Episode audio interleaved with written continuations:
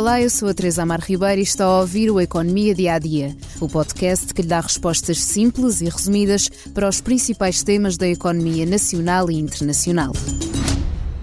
O pacote Mais Habitação do Governo, que surgiu para dar uma resposta à crise habitacional portuguesa, já está a ser discutido e votado no Parlamento. O PS diz interessado no debate com a oposição, mas há duas medidas específicas nas quais não pretende mexer no arrendamento forçado e na contribuição do alojamento local. Numa altura em que os preços do alojamento local português duplicaram por causa da Jornada Mundial da Juventude, segundo uma análise da Guest Ready, as críticas do setor ao programa continuam a somar. Vamos ouvir alguns testemunhos deixados à SIC Notícias num dos protestos que teve lugar em março deste ano. Se nós fomos obrigados a pagar uma taxa que representa quase o dobro do, do nosso resultado da nossa atividade, nós, as nossas famílias, vivem de quê? Comem o quê? Ou seja, provavelmente eu e a minha família seremos mais uns tantos que vamos engrossar a lista dos que precisam que, o Estado nos pague a nossa própria casa. Daqui a sete anos a minha licença caduca e depois poderá ser renovada ou não. Assim, é o único setor de atividade em Portugal que é a prazo, porque não há mais nenhum setor de atividade a prazo, não se abre um restaurante, não se abre uma peixaria com uma licença a prazo. No entanto, o governo cedeu em algumas atualizações, como na contribuição extraordinária. Foi reduzida da inicial taxa proposta de 35% para 20%, estando agora acordado em 15%. Além disso, a reformulação da lei aplicável ao alojamento local poderá passar por um aumento do número de condóminos necessários para decidir suspender um alojamento local, elevando o requisito de uma maioria simples para uma maioria de dois terços. O programa Mais Habitação prevê ainda que as licenças atuais, em vigor até 2030, sejam depois apreciadas de 5 em 5 anos pelas autarquias que ditarão a sua continuidade.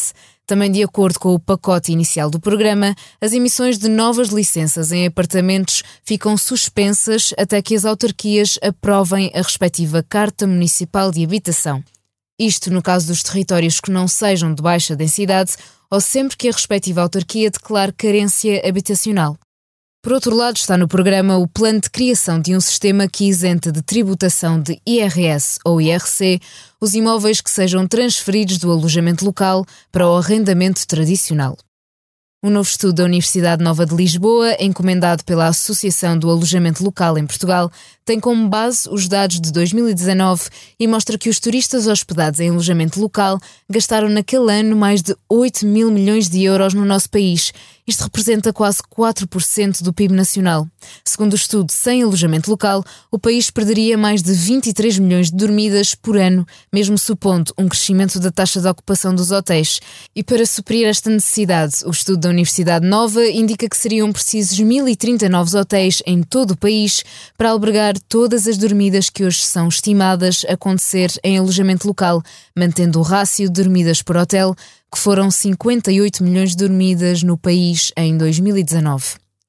Por hoje fechamos o Economia Dia a Dia, mas antes da despedida convido a ouvir o podcast O Futuro do Futuro, onde o jornalista Hugo conversa com António Branco sobre inteligência artificial, onde destaca haver um risco de hiperconcentração dos grandes modelos de inteligência artificial na Microsoft e na Google. Obrigada por estar desse lado. Se tem questões ou dúvidas que gostaria de ver explicadas no Economia Dia a Dia, envie um e-mail para tearribeira.express.empresa.pt. Voltamos amanhã com mais novidades económicas.